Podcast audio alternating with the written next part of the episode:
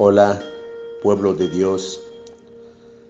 Espero que están felices, contentos por escudriñar la palabra del Señor, que es la verdad absoluta, la única que nos da esperanza viva, y damos gracias a Dios por su palabra. Estamos en el capítulo 18 del Evangelio de Juan y nos quedamos ayer en el verso 6, cuando les dijo, yo soy retrocedieron y cayeron en tierra.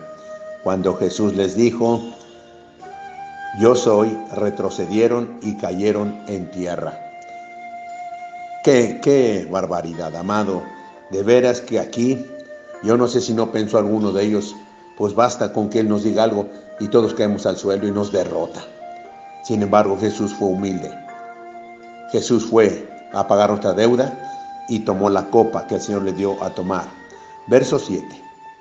Volvió pues a preguntarles, ¿a quién buscáis? Ellos dijeron, a Jesús Nazareno.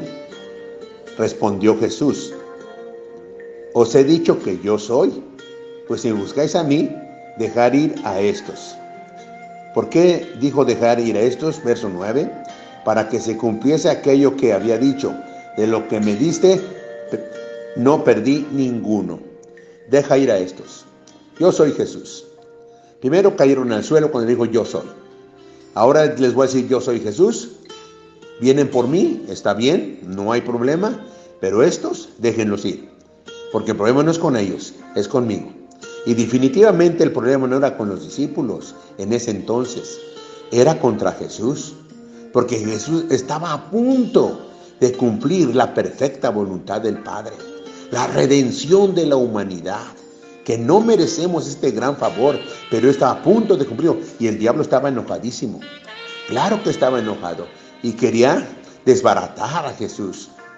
Pero Jesús, con toda serenidad, dijo, os he dicho que yo soy, pues si me buscáis a mí, dejad ir a estos, para que se cumpliese aquello que había dicho de los que me diste, no perdí ninguno.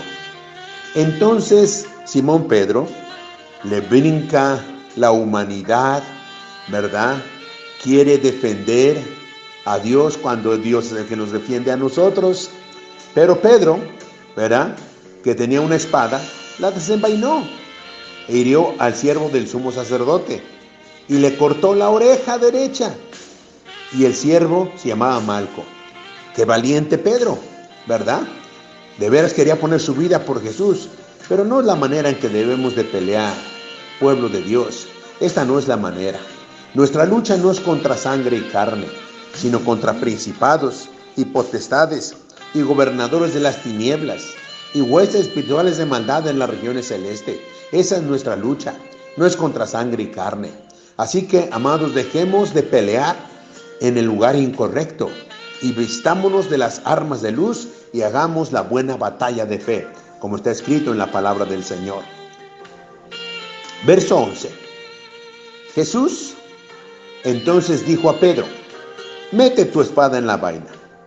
La copa que el Padre me ha dado, no la he de beber. ¿Y cuál es esa copa que el Padre le dio a Jesús?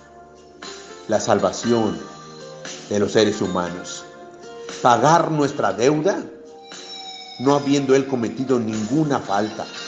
Todo el pecado, toda la maldad, toda la soberbia, el orgullo, la ignorancia, la vanidad, la cometimos nosotros.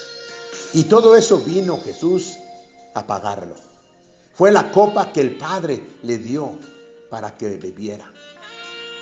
Es el amor de Dios manifestado en la persona de Jesús y Jesús viendo el amor del Padre hacia nosotros, Él vino para cumplir esa voluntad maravillosa de Dios, dolorosa, pero amado, vivamos agradecidos por la copa que Jesús vino a tomar, que el Padre le dio para que tomase.